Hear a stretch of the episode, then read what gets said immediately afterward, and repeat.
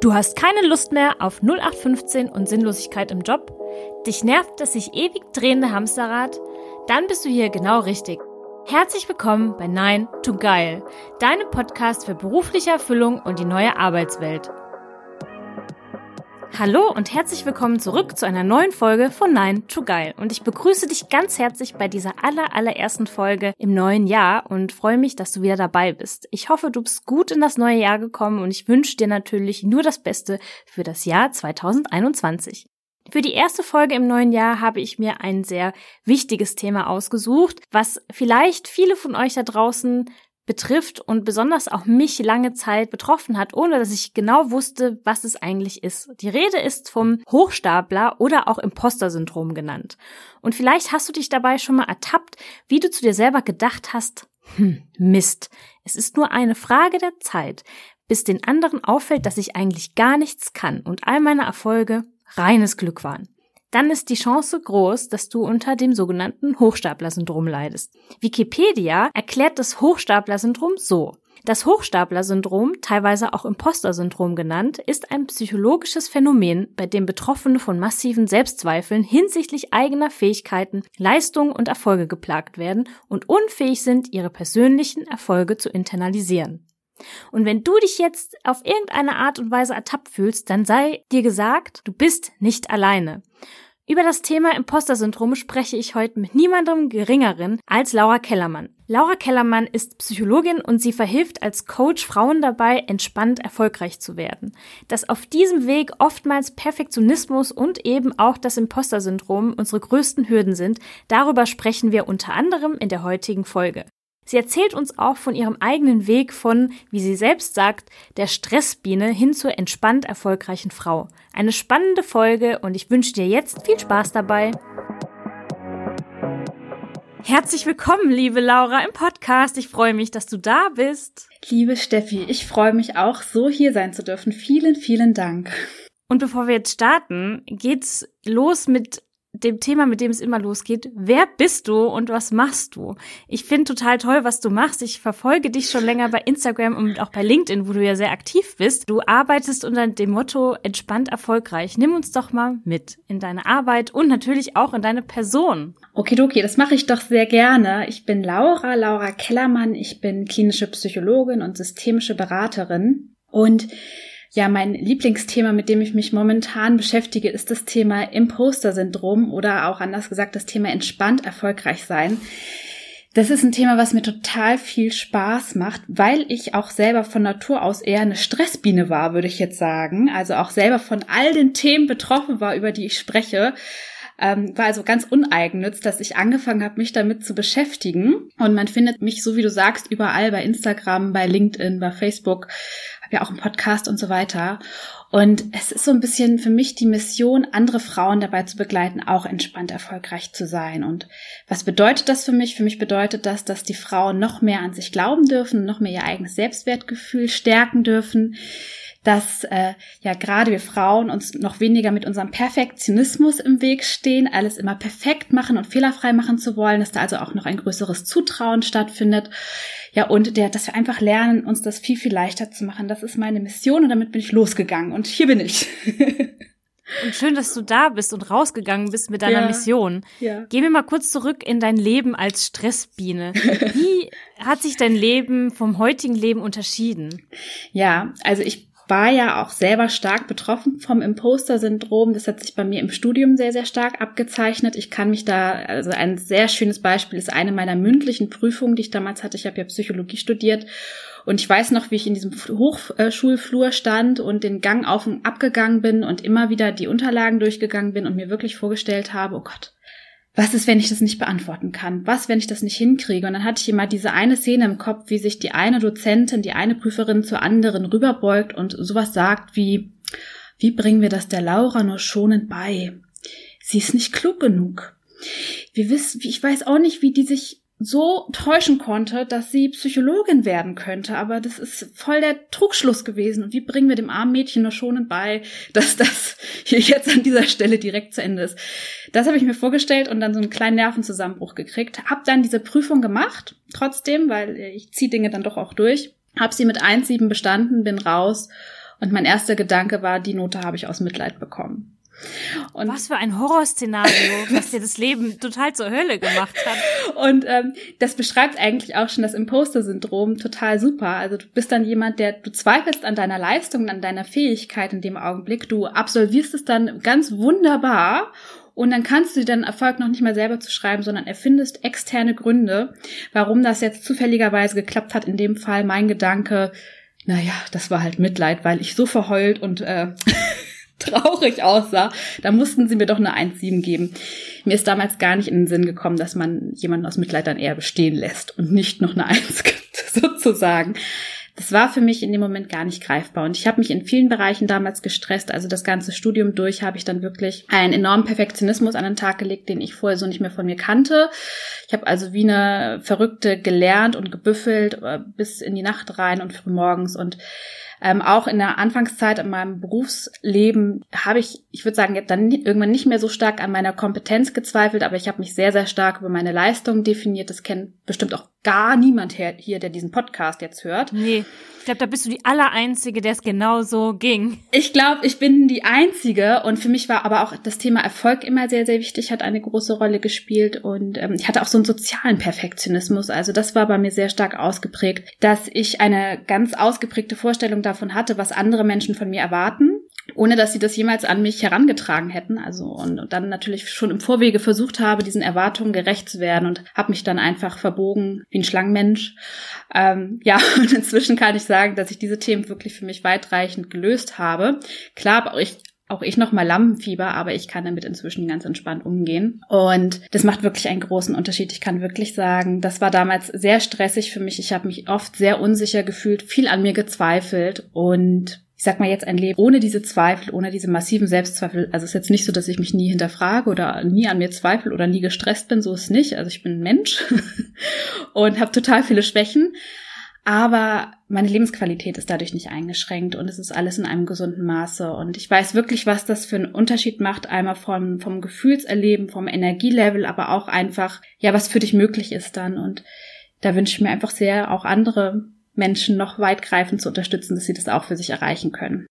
Eine sehr wichtige Mission. Und ich hoffe, jeder hat verstanden, dass es absolut ironisch gemeint war, als wir eben gesagt haben, niemand hat dieses Problem, weil ich glaube, dass es was ist, worüber niemand spricht. Mhm. Aber es einfach so viele haben. Ich kann mhm. mich erinnern, ich habe vor einer Weile mal einen Instagram-Post zum Thema Imposter-Syndrom mhm. gemacht und habe die Resonanz bekommen, oh, ich fühle mich jetzt gerade richtig ertappt. Mhm. Wann, wie war das bei dir? Gab es da einen Punkt, an dem du plötzlich realisiert hast, keinen Tag länger lasse ich mich so geiseln von meinem eigenen Perfektionismus? Oder wie war da der Prozess hin zur absoluten Selbsterkenntnis und äh, Besserung deiner Situation? Das Lustige ist, dass ich wirklich erst, ich würde sagen, Ende letzten Jahres geschnallt habe, dass meine Tendenzen hin zum Perfektionismus gehen. Also so viel zu der Reflexionsfähigkeit einer Psychologin. Wir haben alle blinde Flecken. Ich hätte das da nie so einsortiert tatsächlich. Aber jetzt habe ich mich natürlich noch mal intensiver mit den ganzen Themen beschäftigt und auch noch mal bei mir selber hingeguckt. Ich hätte das eher noch in andere Kategorien tatsächlich gesteckt. Bei mir war es so, dass ich im Studium relativ schnell verstanden habe, ähm, dass ich mit meinen eigenen Ängsten umgehen kann, weil was steckt dahinter? Ne? Das sind Versagensängste, die Ängste, nicht gut genug zu sein, nicht klug genug zu sein, ein geringes Selbstwertgefühl. Und ich habe ja nun im Studium relativ schnell verstanden, was man machen kann, um mit Ängsten umzugehen, was man machen kann, um mit Zweifeln umzugehen und auch was die Mechanismen sind, die das Ganze aufrechterhalten. Und ich hatte schon immer den Anspruch, eine Psychologin zu sein, die nicht nur von ihren Klienten bestimmte Dinge abverlangt, sondern die die Sachen auch selber macht. So, also wie, wie heißt es so schön? Ähm, Wasser, Wein predigen und Wasser trinken? Nee, andersrum. Ich weiß nicht gerade nicht, wie rum dieser Spruch war. Auf jeden Fall habe ich beschlossen, ich bin jemand, der diesen ganzen Mist auch selber ausprobiert und da in die Selbsterfahrung geht und hatte mir dann im Studium schon das Ziel gesetzt, dass ich irgendwann im Laufe der Zeit gerne eine Prüfung machen möchte, die ich sehr gut abschließe, aber mit einem mit einem ganz hohen Leichtigkeitsgefühl durchlebe. Am besten noch mit dem Prüfer scherze und hatte mir dann noch so so ein Best-Case-Szenario ausgemalt und mein Ziel war eine gute Note und entspannt sein. Und das habe ich dann tatsächlich zum Ende auch geschafft. Und habe also wirklich trainiert, mich damit meinen Ängsten auseinanderzusetzen und habe mich einfach viel damit beschäftigt. Was habe ich so für Möglichkeiten, um meine Ängste abzubauen? Was habe ich für Möglichkeiten, um mein Selbstvertrauen zu stärken? Und das war wirklich ein Prozess, der so über die Jahre stattgefunden hat. Tatsächlich. Jetzt rückblickend betrachtet habe ich einfach ein paar bestimmte ähm, Strategien angewandt, ein paar bestimmte Muster sozusagen hinterfragt und aufgelöst und das aber auch einfach konsequent gemacht und dadurch die die Ängste eigentlich aufrechterhalten oder diese Unsicherheiten und ähm, ja konnte das so dann für mich drehen. Herzlichen Glückwunsch. Dankeschön.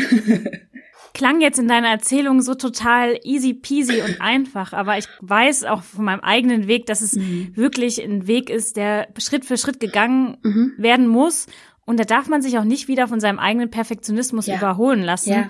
wenn es dann mal nicht so klappt, wie man sich das wünscht. Absolut. Du hast auch eben schon mal kurz drüber gesprochen, was dem Imposter-Syndrom so zugrunde liegt. Kannst mhm. du uns da noch mal mitnehmen? Woher kommt dieses Gefühl, eigentlich gar nichts zu können? Mhm. Und wie, wie kommt es, dass dieses Imposter-Syndrom eigentlich immer, immer schlimmer wird und man manchmal das Gefühl hat, total die Kontrolle darüber verloren zu haben? Ja, also erstmal so, was heißt Imposter-Syndrom eigentlich? Ich wusste das ja nicht. Mein Englisch ist ja so grottig. Vorher, es ist ja im Grunde das Hochstapler-Syndrom. Und zwar nicht in dem Sinne, dass du ähm, ein Hochstapler bist und betrügst, sondern du glaubst, du bist ein Hochstapler. Du hast dann das Gefühl, ich bin mehr Schein als Sein. Da steckt doch eigentlich gar nicht so viel dahinter. Und ähm, das ist ein Syndrom erstmal, von dem sind sowohl Männer als auch Frauen gleichermaßen betroffen. Und es gibt unterschiedliche Faktoren, die dazu beitragen, dass sich das, dass wir das entwickeln können. Also einmal so gewisse Persönlichkeitsstrukturen, die wir einfach mitbringen. Zum Beispiel, wenn wir eher ängstlich sind oder eher introvertiert oder eher emotional. Also ich würde bei allem hier rufen. Habe ich das ich auch. so äh, äh, alles drei äh, trifft äh, auf mich vom Grundtyp eher zu, wobei ich sagen würde, inzwischen bin ich nicht mehr so ängstlich, aber im, immer noch emotional und auch irgendwo introvertiert, auch wenn ich eine Sabbeltasche bin, aber so von den Tendenzen her eher eher in die Richtung. Also wir bringen bestimmte Persönlichkeitsmerkmale mit, das ist ein äh, wichtiger Aspekt. Und dann geht's auch noch um Lernerfahrungen, die wir in unserer Kindheit und in unserer Jugend machen. Ähm, eine super Voraussetzung für das Imposter-Syndrom ist ein Umfeld, das sehr leistungs- und erfolgsorientiert ist. Also wenn jetzt dein Papa Arzt ist und möchte, du wirst, dass du auch Arzt wirst und ne, immer gute Noten bringen und mitbringen und so weiter, dann kann uns das natürlich extrem prägen. Was aber auch beobachtet wurde in Studien war, dass es häufig so ist, wenn es Kinder sind, wo einem Kind die Rolle des Sozialen, des Fürsorglichen, vielleicht des Charismatischen oder ne, die, die Hübsche zu sein, meinetwegen, und einem anderen Kind wird die Rolle des Klugen zugeschrieben. Das ist äh, auch ganz wunderbarer Nährboden, um ein Imposter-Syndrom tatsächlich zu entwickeln. Und wie zeigt sich das dann? Wie zeigt sich was? Was passiert mit den Geschwistern? Wer von den beiden hat dann das Imposter-Syndrom? Der Schöne oder der Kluge? Der Schöne, das schöne Kind. Es hat ja gelernt, aha, also Klugheit wird mir nicht unbedingt zugeschrieben. Ich bin vielleicht die Schöne, vielleicht die Fürsorgliche, aber nicht die Kluge. Also mhm. ich bin wahrscheinlich gar nicht so klug. Und beim Imposter-Syndrom geht es ja auch um die Angst, nicht gut genug zu sein, nicht genug zu wissen, nicht klug genug zu sein. Was ist, wenn auffliegt, dass ich gar nicht so kompetent bin? Was ist, wenn sich herausstellt, dass ich gar nicht so klug bin? Ja, also die Angst, nicht klug genug zu sein, nicht intelligent genug zu sein. Und aufrechterhaltende Faktoren, die das Ganze einfach noch verstärken, also was ich ja auch im Studium gelernt habe, dass Erfolge nicht internalisiert werden, dass die nicht, ähm, dass man sich die nicht selber zuschreibt. Also in meinem Beispiel zu sagen, na ja, die Prüferin hatte halt Mitleid. Ich saß da so aufgequollen, verheult, mein Mascara bis im gesamten Gesicht verteilt. So. Ja, da gibt man dann noch mal eine Note, damit sie nicht gleich aufgibt. Aber das ist ja völliger Quatsch während Misserfolge häufig dann sich selber zugeschrieben wird. Es ist ja auch häufig so einhergehend, so eine große Angst zu versagen oder Fehler zu machen und dass dann jeder noch so kleine Fehler als großes Indiz erlebt wird. So, da ist er der Beweis. Ich kann nichts, ich weiß nichts, ich krieg nichts hin. Also ich höre ganz viel von meinen Klienten, so eine ganz große Angst, kritisiert zu werden, Fehler zu machen oder auch generell Dinge persönlich zu nehmen. Genau, und Erfolge, wie gesagt, Zufall, Glück, maximal durch die harte Arbeit, ja, aber da haben wir dann das Problem, da wird es dann ja wieder nicht der eigenen Kompetenz, sondern dem eigenen Fleiß zugeschrieben. Und das ist natürlich ein Garant, um sich dann schön zu verausgaben. Und mhm. ähm, ich glaube, wenn ich das so beschreibe, wird allen klar, mit entspannt erfolgreich hat das dann nicht mehr viel zu tun. Wie sieht ein Leben dann aus? Also gibt es verschiedene Typen mhm. von Menschen, die unter dem Syndrom leiden? Gibt es da so verschiedene Charakteristika? Ich glaube, es gibt auch viele Menschen, die jetzt denken, irgendwie glaube ich, dass mich das irgendwie schon ähm, betrifft. Aber was gibt's für Ausprägungen, an denen ich das merken kann? Ja, also erstmal so erleben ja viele dann so einen hohen, einen unglaublich hohen Workload oder einige erleben aber auch massive Prokrastination. Ich finde, ganz schön äh, beschreiben kann man das am Imposter-Zyklus. Das ist so ein Zyklus, der das Ganze aufrecht erhält. Mal angenommen, du wirst befördert, ja? Das haben ja vielleicht einige, die hier zuhören, schon mal erlebt. Oder du hast, bist vielleicht selbstständig und hast deinen ersten Klienten gewonnen oder hast dein erstes Klientenfeedback bekommen oder äh, was auch immer. Oder du hast einen neuen Kunden gewonnen. So. Und dann freust du dich erstmal, weil du denkst, juhu, Beförderung, das ist ja total cool, Challenge accepted, klasse, fühlst dich vielleicht auch kurz geehrt, ähm, ganz kurz, weil dann kommt die Panik. Oh Gott, was ist, wenn ich jetzt äh, auffliege, dass ich nicht genug kann? Was ist, wenn ich den Erwartungen nicht gerecht werden kann? Was ist, wenn ich versage? Panik, Panik, Panik. Und anstatt sich dann die Zeit gegeben, da in Ruhe reinzuwachsen, was ja eigentlich Sinn machen würde, passiert Folgendes. Die Leute haben drei Strategien. Also entweder man verfällt in einen totalen Perfektionismus, in einen blinden Aktionismus oder man fängt an zu prokrastinieren. Also manchmal ist das auch so ein bunter Mix. Ich habe bei mir auch schon alles beobachtet, je nach, ich sag mal, je nach Herausforderung. Ähm, wenn du dann so einen Perfektionismus verfällst, dann wirst du dein Leben nicht mehr wirklich entspannt erleben, weil du wirst sehr, sehr viel arbeiten, du wirst nicht fertig werden mit den Dingen, du wirst unglaublich viel arbeiten. Du wirst dann vielleicht früher ins Büro gehen und noch länger bleiben und noch akribisch irgendwas ausarbeiten und am Ende unglaublich erleichtert sein, wenn du das Ding endlich hinter dich gebracht hast, dich auch kurz freuen und dann wird aber sowas anspringen in die Richtung, naja, also hätte ich ja vielleicht noch besser machen können. Oder, naja, das sagen die ja jetzt vielleicht nur, dass ihnen das gut gefallen hat. Also es findet in der Regel am Ende schnell eine Abwertung statt. So. Beim, beim Prokrastinieren sind wir uns auch einig, ist auch keine so coole Strategie, aber hat auch schon jeder gemacht. Also ich kenne es auch von mir. Ich auch. ich bekenne mich schuld. ich mich auch. Gerade bei so großen Sachen, bei so großen undefinierten Geschichten neige ich total dazu. Da muss ich mich wirklich gut strukturieren. Naja, und beim Prokrastinieren ist es ja so, du entspannst dich ja auch nie wirklich, weil das Ding ist ja die ganze Zeit offen in deinem Kopf. Du denkst darüber nach, es raubt dir viel Energie, du fühlst dich unzulänglich, weil du nicht in die Gänge kommst.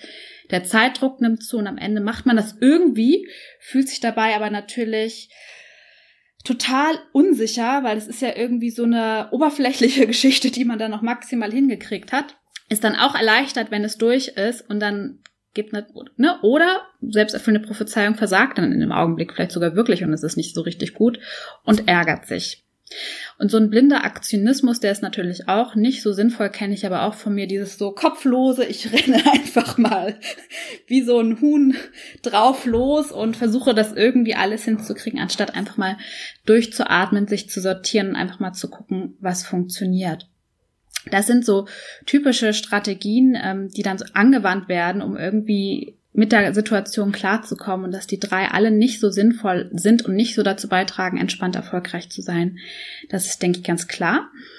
Was es aber auch oft gibt, was ich so im, auf dem Coaching-Markt viel beobachte, ist so dieses Wissen ansammeln. Das gibt's ja auch noch, dieses äh, ewige Lernen und nie fertig werden mit dem, äh, mit dem eigenen, also das Gefühl zu haben, ich weiß noch nicht genug, ich kann noch nicht genug.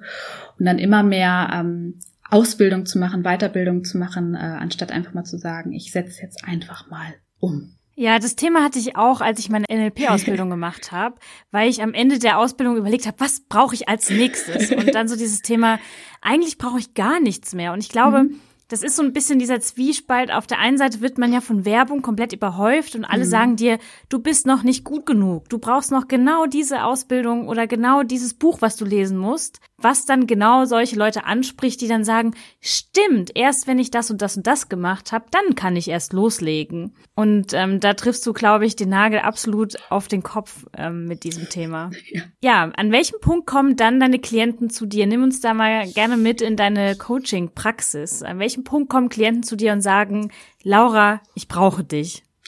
Ja, also die kommen an den Punkt zu mir. Erstmal fühlen sie sich von meinem Content immer sehr ertappt und haben das Gefühl, ich bin in ihrem Kopf drin.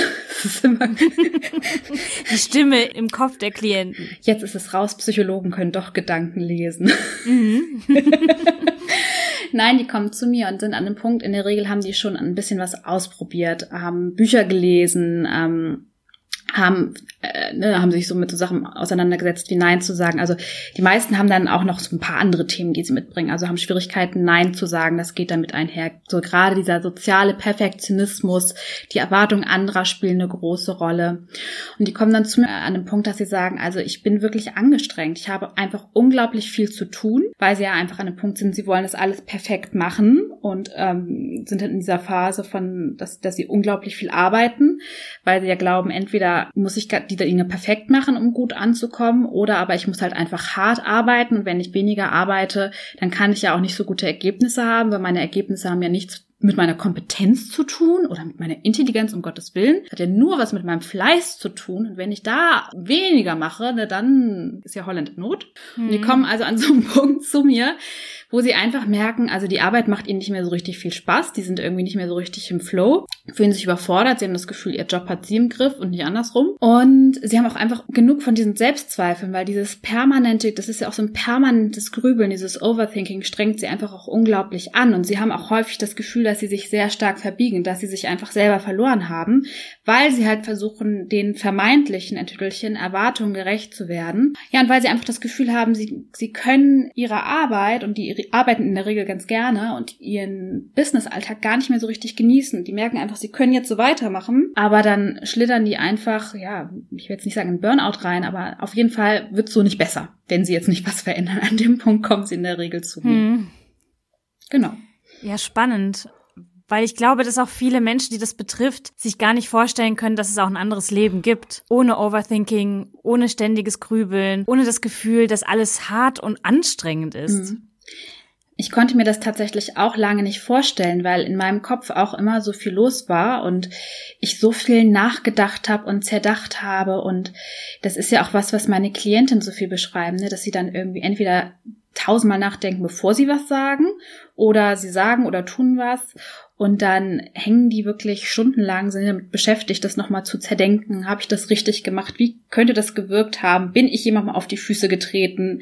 Wie kam das an? Und das ist natürlich anstrengend. Und man wird unfrei in dem Augenblick. Das kostet auch Energie, mhm. die man so toll für andere Dinge einsetzen könnte. Ja. Permanent drüber nachzudenken, Findet jemand jetzt doof, was ich mache? Habe ich das gut genug gemacht? Denkt jemand vielleicht, ich kann das gar nicht? So Dinge, die man einfach überhaupt nicht beeinflussen kann. Und es klingt ja nach einem absolut unentspannten Leben. Jetzt sprichst du von entspannt erfolgreich. Wie sieht für dich entspannt erfolgreich aus? Nimm uns doch mal mit auf die andere Seite. Also wie sieht für mich entspannt erfolgreich aus? Also für mich sieht es erstmal so aus, dass wir aus diesem Gefühl der Überforderung rauskommen und wieder in den Flow kommen. Also uns beispielsweise, wenn wir so neue Projekte bekommen oder befördert werden oder einfach irgendwie in der Selbstständigkeit was komplett Neues ausprobieren, mal angenommen, du willst einen Podcast starten jetzt zum Beispiel, dass wir uns auch wieder an diesen Dingen wirklich erfreuen können und auch stolz auf uns sein können. Und ich finde es auch ein Stück weit total normal, dass man vielleicht auch kurz Panik kriegt oder kurz denkt, oh Gott, kriege ich das hin? Weil das ja irgendwie auch ein Stück weit normal ist, weil wenn wir Herausforderungen haben, ähm, also in meinen Augen ist eine Herausforderung dann eine Herausforderung, wenn wir nicht so richtig Plan haben, wie es funktioniert und wir es vielleicht auch noch vorher noch nie so richtig gemacht haben, dann ist es für mich eine Herausforderung. Ähm, und wir dann aber so eine, ich sag mal, so eine pragmatisch optimistische Grundhaltung haben, so okay, ich krieg das hin. Also, dass wir wieder dieses Vertrauen in unsere Kompetenz haben und sagen, okay, ich schaffe das schon, ich krieg das hin und ich gebe mir auch einfach die Zeit und den Raum, in die Dinge reinzuwachsen. Weil das ist was, was ich bei meinen Klienten ganz häufig sehe, dass die einfach total überhöhte Erwartungen an sich selber haben, Dinge direkt richtig gut zu kennen, äh, zu können, immer direkt alles auf Anhieb zu wissen und vor allen Dingen schnell zu sein. Und da wirklich mal zu sagen, entspannt erfolgreich bedeutet für mich, wenn du neue Dinge startest, wenn du Dinge startest, von denen du keine Ahnung hast, dir auch die Zeit zu geben, da reinzuwachsen und vor allen Dingen Fehler zu machen. Also auch eine Fehlertoleranz zu entwickeln, ist für mich unglaublich wichtig und gehört für mich dazu, um entspannt erfolgreich zu sein. Es gehört für mich auch definitiv dazu, milde mit sich selber zu sein, weil warum macht äh, stresst es viele so sehr Fehler zu machen oder auch kritisiert zu werden oder warum nehmen viele die Dinge auch so persönlich? Es ist so dieser eigene innere Kritiker, der einfach unglaublich laut ist und der immer wieder schreit, du bist nicht gut genug, du verdienst es nicht, du kannst es nicht. Das bedeutet für mich also im Umkehrschluss auch wieder zu lernen, also sich selber zu bestärken, aber auch, also sich nicht nur zu bestärken, sondern auch wirklich selbstfürsorglich mit sich zu sein und auch so ein Selbstmitgefühl zu haben. Also auch, wenn man was falsch macht, nicht zu sagen, oh, das war ja klar und warum kriegst du das nicht hin und guck mal, Kollege X Müller kriegt das hin oder die hat das und das schon geschafft. Also auch aus dem Vergleich rauszugehen, sondern vielleicht zu sagen, hey, das ist jetzt echt doof gelaufen. Aber weißt du was, zum jetzigen Zeitpunkt hast du es halt nicht besser hingekriegt und das ist okay. Neuer Versuch. Also zu lernen, so einen mitfühlenden Umgang mit sich zu entwickeln, das gehört für mich auch dazu, weil nur so trauen wir uns ja letztendlich auch zu, neue Dinge zu starten, über uns hinauszuwachsen oder auch mal was anders zu machen, wenn wir in der Lage sind, uns auch selber einfach mitfühlend und motivierend zu begegnen. Außerdem ganz klar, also wo gehobelt wird, da fallen Späne, da ist äh, gar kein drumherum kommen.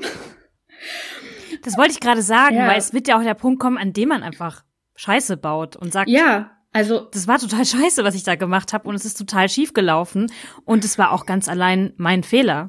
Der Weg zum Erfolg ist gepflastert von Fehlern und Misserfolgen und wichtig ist einfach mhm. zu verstehen, das ist einfach ein Teil des Prozesses. Und was aber auch wichtig ist, warum ist es für viele so schwierig? Weil sie erleben es ja in dem Augenblick als Beweis, dass sie ähm, nicht gut genug sind. Und da gilt es für mich auch wirklich darum, zu lernen, den, den Blick auf sich selber zu verändern, wirklich zu gucken, was kann ich, also auch wirklich dieses Denken zu verändern, weil viele denken automatisch so Sachen wie ich kann das nicht, ich schaffe das nicht, ich weiß das nicht, ich krieg das nicht hin, was ist wenn? Und dann ein Negativszenario. Und mhm. entspannt erfolgreich bedeutet für mich auch, und da sind wir vielleicht auch schon ein bisschen in der Lösung, sich andere Fragen zu stellen, nämlich mal zu fragen, was weiß ich eigentlich dazu? Was habe ich eigentlich alles schon geschafft? Ähm, und muss ich überhaupt alles können? Und muss ich überhaupt alles wissen? Ist das überhaupt notwendig? Und muss ich überhaupt allen Erwartungen entsprechen? Ist das überhaupt ähm, relevant? Kann das nicht vielleicht sogar sein, dass ich was total gut meine und jemand findet das total blöd? Und dann, aber damit einen Umgang zu finden, zu sagen, ja, aber es ist so, weil ich bin ja nicht perfekt. Also in dem Moment geht es ja auch darum zu sagen, ich muss nicht immer stark sein, ich muss nicht immer perfekt sein, sondern ähm, ja, sich selber zu akzeptieren, auch mit seinen Ecken, mit seinen Kanten. Du hast jetzt schon mit den Lösungen angefangen. Wie sieht ein Weg von unentspannt und nicht wirklich erfolgreich zu entspannt erfolgreich aus? Und die Frage ist, an die Perfektionisten da draußen, die ja immer fragen, wie lange dauert das? Wann bin ich damit fertig? Wie lange dauert so ein Prozess? Ist das nicht ein lebenslanger Prozess? Ich glaube nämlich auch. Aber ich merke das oft, auch bei Coaches äh, von mir, die noch nicht so viel Coaching-Erfahrung mhm. haben, die sagen, okay, wie lange dauert das? Das ist, das ist genau wie bei so, bei jedem Veränderungsprozess. Ja. Irgendwie ist er nie so wirklich abgeschlossen. Ich kann das total verstehen, weil mein Hund ist gerade total in der Pubertät und wir haben Hundetrainer und ich habe zwischenzeitlich bin ich heulend von Spaziergängen zurückgekommen und ich stand auch vor ihm und habe dann zu ihm, also vom Hundetrainer und habe gesagt, ich weiß genau, dass du mir das jetzt nicht so richtig sagen kannst, weil mich fragen das meine Klienten ja auch immer, aber wie lange dauert's? Ich brauche eine Zahl. Dabei sieht er in, den, in deinen Stories immer so lieb aus, dein Hund. Der ist auch voll lieb, aber der ist auch voll in der Pubertät und man muss auch sagen, wir waren auch echt inkonsequent teilweise. Aber jetzt sind wir es nicht mehr. Nobody's perfect. Und das, aber eigentlich eine gute Parallele dazu, wenn man, wenn man wirklich inkonsequent ist und ja. nicht nett zu sich selber ist, dann passiert es, dass man immer wieder in dieses äh, Imposter-Syndrom reinrutscht genau. und merkt, dass es weh tut. Aber ich sag mal, so eine Faustregel, die man, die es ja eigentlich bei vielen Dingen gibt, ist, ähm, wenn du anfängst, etwas konsequent, also was wichtig ist, ist immer so die konsequente Umsetzung und dann sollte man nach drei Monaten erste Veränderungen bemerken, früh, äh, spätestens, genau. Also da sollte man dann schon Veränderungen an sich beobachten. Und ich finde, man kann sich das immer ganz schön so vorstellen, so erkläre ich das auch meinen Klienten. Ähm, du hast ein Feld und du siehst Samen. Und dann hegst du dieses Feld, du pflegst dieses Feld, es kann mal schütten, es kann eine Dürre kommen und du weißt nicht so wirklich, keimen die Dinger jetzt oder nicht.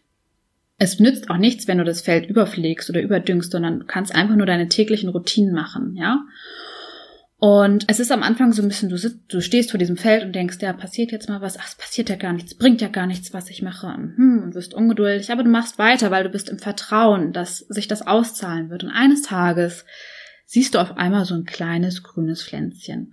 Und da drüben siehst du noch ein kleines grünes Pflänzchen. Und dann ist der Prozess auf einmal beschleunigt und diese Pflanzen schießen ja wirklich innerhalb kürzester Zeit hoch. Und ungefähr so funktioniert auch unsere, also so erlebe ich es zumindest in meiner Welt, ähm, die Veränderung, wenn wir unser Denken verändern. Also am Anfang ist es wirklich, man darf da ein Vorvertrauen reinsetzen und am Ende entsteht wirklich so ein Momentum, so eine Geschwindigkeit, ein, äh, ein, ja, ein Momentum und dann wird's immer schneller. Und am Anfang muss man ein bisschen anschieben, Vertrauen haben und dann darf man am Ende auch ernten.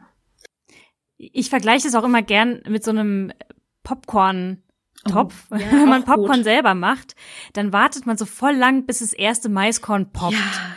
Und dann geht's da meistens im Topf auf einmal richtig ab und man denkt so, cool, jetzt habe ich ein paar Minuten gewartet Ist natürlich ein kürzerer Prozess, wenn man Popcorn selber macht. Mhm. Aber ähm, auf einmal geht's am Topf richtig ab und dann geht, dann poppt ein Maiskorn nach dem anderen. Und es ist, glaube ich, auch dieses Momentum, was du gerade beschrieben hast, mhm. auf das man einfach warten darf, voller mhm. Vertrauen. Mhm. Auch wenn das die Geduld sehr, sehr strapazieren kann. Aber es lohnt sich auf jeden Fall. Mhm. Was sind denn so Lösungsansätze? Wie kann ich das angehen, um wirklich zu entspannt erfolgreich zu gelangen? Ja. So ganz praktisch, also was ich immer meinen Klienten mitgebe, ist, dass sie anfangen, zumindest am Anfang, am Ende des Arbeitstages, mal ihre Leistung zu dokumentieren, weil ich bei vielen sehe, dass sie also viele lieben so To-Do-Listen und haken die ab und sehen die am Ende des Tages aber nur den Berg, den sie nicht abgehakt haben. Und was ich jedem empfehlen würde, einfach mal um ein Gefühl für die eigene Leistung zu entwickeln, sich aufzuschreiben, was habe ich alles gemacht und auch was habe ich vor allen Dingen alles an ungeplanten und unvorhergesehenen Dingen gemacht. Also sich da wirklich mal so ein paar Minuten Zeit zu nehmen, das ist auf jeden Fall sehr hilfreich. Ähm, was ich auch immer sehr gerne mache, ist mit so inneren Anteilen zu arbeiten, also mit so einem inneren Kritiker und ähm, die andere Instanz habe ich äh, die innere Feelgood-Managerin getauft. ich glaube, der kann klingt auf jeden Fall spannend. Ich glaube, da kann sich jeder schon direkt was drunter vorstellen. Und ähm, wenn wir mit dem inneren Kritiker arbeiten, dann schauen wir wirklich immer erstmal, dass wir so ein Bewusstsein dafür entwickeln, wie spreche ich eigentlich mit mir selber, wie selbstkritisch bin ich eigentlich und das überhaupt erstmal wieder mitzubekommen, weil das ist, klingt ja häufig wie unsere, wie unsere eigenen Gedanken. So, das klingt einfach so, als würden wir, würden wir denken. Aber eigentlich machen wir uns gerade klein und sagen so Sachen wie, das war nicht so gut oder ähm, so besonders ist das auch nicht oder ich habe mir noch keine Pause verdient. Also viele meiner Klienten können sich auch überhaupt nichts gönnen. Also wirklich erst die Arbeit, dann das Vergnügen. Viele sagen dann auch sowas wie, ach, ich würde mir so gerne mal schöne Kleider kaufen. Also so, ne, wirklich sowas, so schöne Kleider kaufen oder zur Massage gehen oder ich liebäugel schon so lange mit einer Handtasche. Aber die sind geizig dann mit sich. Also das erlebe ich auch ganz oft. Ähm, so, und dann schauen wir aber erstmal, wo ist da dieser innere Kritiker, diese innere strenge Stimme. Wir gucken auch gern mal äh, an, wen erinnert die dich, ist manchmal stellt sich dann heraus, ach, es klingt eigentlich wie mein Vater früher oder ne, wie meine hm. Mutter oder wie meine Lehrerin. Also gucken auch mal, erinnert dich die Stimme beziehungsweise das Gesagte an irgendwen und üben erstmal das aufzudecken. Und dann arbeite ich auch total gerne mit so einer inneren Feelgood-Managerin oder mit äh, einer inneren Cheerleaderin. Wir geben denen dann so Namen.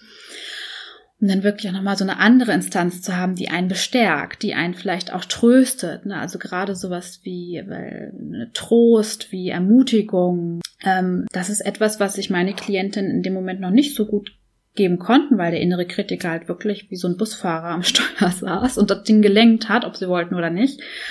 Und da stärken wir dann wirklich diese andere Stimme, die ganz wohlgesonnen ist, die ganz mitfühlend ist. Ja, also man könnte auch sagen, äh, dass man stärkt das mit äh, Selbstmitgefühl. Das ist sozusagen auch so ein Konstrukt, das ganz spannend ist, das ja jeder mal googeln kann. Selbstmitgefühl. Ich glaube, führende Forschung dazu hat, ich glaube, Christine Neff heißt sie, ich bin mir gerade nicht so sicher, ähm, auch ein ganz, ganz wichtiges, tolles Thema, einfach was da sehr hilfreich ist. Mm, also da arbeiten wir noch mit. Und wir arbeiten natürlich auch an also typische Sachen wie Glaubenssätze oder dass wir lernen, die Dinge nochmal anders zu hinterfragen. Ja, also wirklich die Fragen auch zu verändern. Gerade das Thema Glaubenssätze ist ja auch so ein wichtiges Thema, weil viele so Glaubenssätze haben wie ohne Fleiß kein Preis. Mhm. Und das treibt die halt an, sich wirklich keine Pausen zu gönnen, weil sie mhm. sagen, in der Zeit, in der ich nicht fleißig bin, da brauche ich auch gar nicht erwarten, dass irgendwas zu mir zurückkommt kommt. Mhm. Und das sind echt so total, totale, ja, Garanten dafür, dass man sich immer weiter in solchen Sachen verstrickt. Auch das Thema mit den inneren Anteilen. Ich kann mich daran erinnern, als ich meine systemische Ausbildung gemacht habe und das erste Mal mit dem Thema innere Anteile konfrontiert wurde, habe ich gemerkt, dann habe ich zum ersten Mal richtig realisiert, wie viele Sätze, die immer und immer wieder hochkommen, gar nicht mit meiner Stimme belegt sind. Mhm.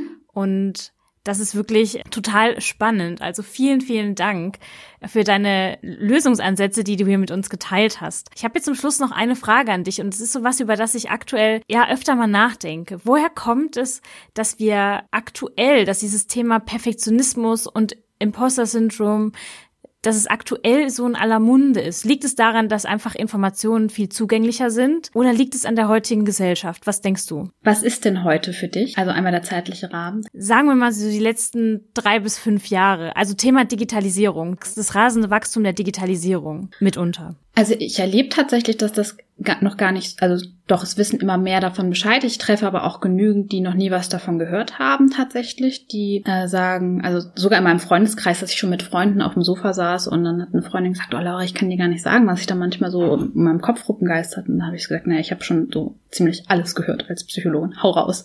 Hey, manchmal denke ich, was ist, wenn auffliegt, dass ich nicht klug genug bin. Dann habe ich gesagt, das nennt sich Imposter-Syndrom schon mal gehört. Nee, noch nie gehört. Nee, aber klar, wir haben ähm, einen viel größeren Zugriff auf die Informationen, das ist ja ganz klar. Ich glaube, im amerikanischen Bereich ist es schon viel verbreiteter.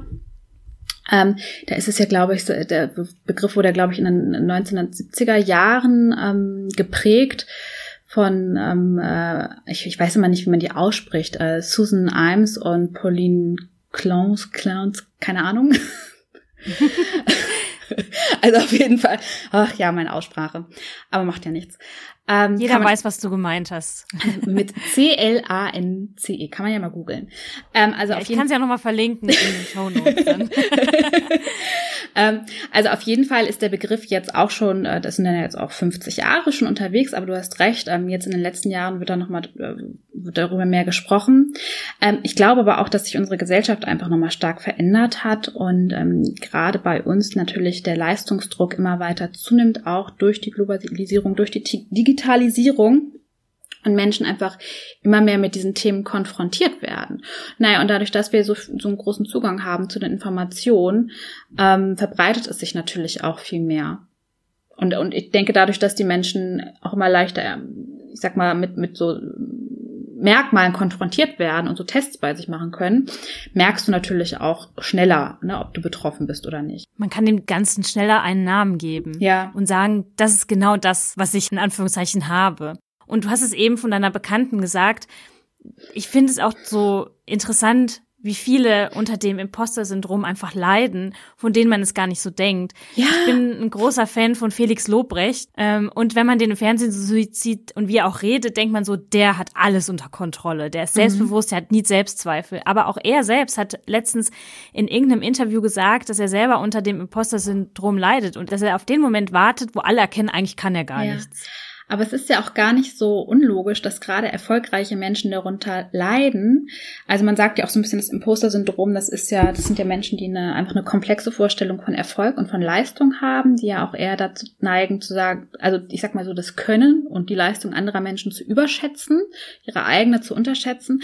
Und es wird ja so extrem nach Erfolg gestrebt, weil das ja so kurzzeitig einen Beweis liefert, ich kann was und ich weiß was. So, der Erfolg mhm. wird ja gleich wieder abgewertet. Aber deswegen macht es ja auch total Sinn, dass es viele Menschen betrifft, die erfolgreich sind, ne? weil da ist ja dieses Erfolgsstreben in der Hoffnung, ja. wann, fühl, wann, wann fühle ich mich denn endlich gut genug und erfolgreich? Also ich kenne das auch noch von mir, dass ich gesagt habe, so, also irgendwie fühle mich aber gar nicht so. Wann ist denn mal so dieser Punkt erreicht, wo ich mich auch so fühle?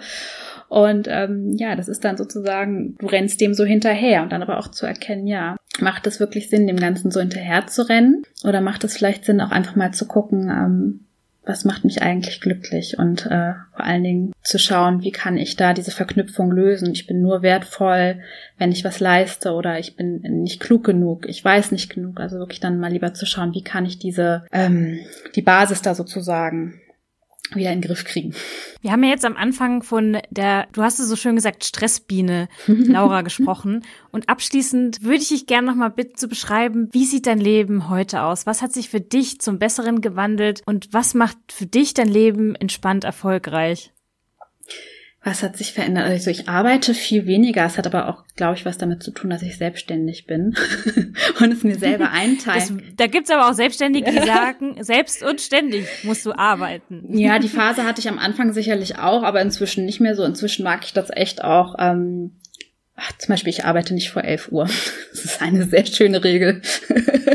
ist vielleicht Hat auch was mit Selbstfürsorge zu tun. Ja. Zu sagen, 11 Uhr ist meine Zeit. Genau, also ich arbeite nicht vor 11 Uhr.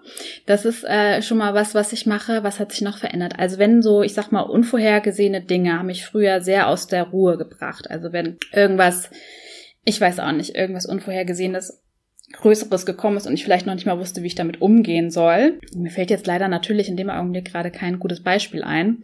Aber das hat mich früher mal sehr gestresst, weil ich dann überfordert war und dann bin ich früher in so einen blinden Aktionismus verfallen und das ist jetzt nicht der Fall. Also ich bin auch, ich habe Tage, ich bin, ich wache auch mal auf, ich bin auch genervt und ich bin auch mal gestresst, so ist es nicht. Aber wenn so Sachen passieren, dann bleibe ich in der Regel schon relativ cool oder ich werde vielleicht auch mal kurz hektisch, aber ähm, ich kriege mich da wieder gut reguliert. Ähm, was hat sich noch verändert? Ähm, ich, oh, ich äh, genieße meine Erfolge und ich finde, um ehrlich zu sein, ich mache auch einen echt ziemlich guten Job. Also ich finde, ich mache das echt gut. Definitiv, kann ich nur zurückgeben. ähm, das kann ich wirklich auch so mit Stolz sagen. Auch ich habe Momente, wo ich Lampenfieber habe ich so, vor allen Dingen jetzt vor dem hier. Ich hatte echt auf einmal bin ich zu meinem Mann rüber und habe gesagt, du, ich habe ein bisschen Lampenfieber, wo kommt das denn jetzt her? Und dann mache ich aber so Sachen, wie dass ich denke, ach wie cool, jetzt kann ich noch mal kurz gucken, was gut bei mir funktioniert. Das dokumentiere ich auch gleich und dann kriegen gleich nachher meine Klienten eine Mail, noch, noch mal kurz kurze Übung bei Lampenfieber, was funktioniert. Also es ist bei mir ganz viel, dass ich jetzt das nicht mehr so als negativ bewerte, sondern eher sowas sage, sowas wie, ach, das ist ja jetzt gerade interessant. Schauen wir doch mal, was jetzt gerade hilft. Und dann ist am Ende auch wieder gut. Also dass ich ähm, ganz anders die Dinge betrachte und äh, ganz anders über die Dinge denke und ich ja, und ich irgendwie auch weiß, egal, ich habe auch so ein Urvertrauen einfach ins Leben, ins Universum, in mich, ähm, dass ich weiß, egal, was für ein Mist jetzt kommen würde, irgendwie kriegen wir das schon geschaukelt. Also es gibt für jedes Problem eine Lösung und manchmal ist das vielleicht ein bisschen unbequem und dauert mal ein bisschen länger, aber wir, äh, wir schaukeln das Schiff schon irgendwie. Also ich sag mal wirklich so ein Vertrauen und so ein Pragmatismus und auch so ein Optimismus. So, und solange es halt noch nicht gut ist, ist das Ende halt noch nicht erreicht. So, solange mache ich weiter, bis es gut ist. Ja, und ich kann auch nur spiegeln, dass, wenn man dich so sieht in deinen Stories oder jetzt, wo wir auch sprechen, ich sehe ja auch noch ein Bild dazu zu unserem Gespräch, das strahlst du auch total aus. Und ich glaube, das ist auch der Grund, warum viele das Gefühl haben, du sprichst ihnen genau aus der Seele. Und ich finde es auch total wichtig, dass du auch sagst, auch du hast schlechte Tage, auch ja. du bist genervt. Es heißt nicht, dass es Leben komplett Ponyhof ist, sobald man daran arbeitet. Und das ist völlig okay. Davon darf man sich dann eben nur nicht zurückwerfen lassen.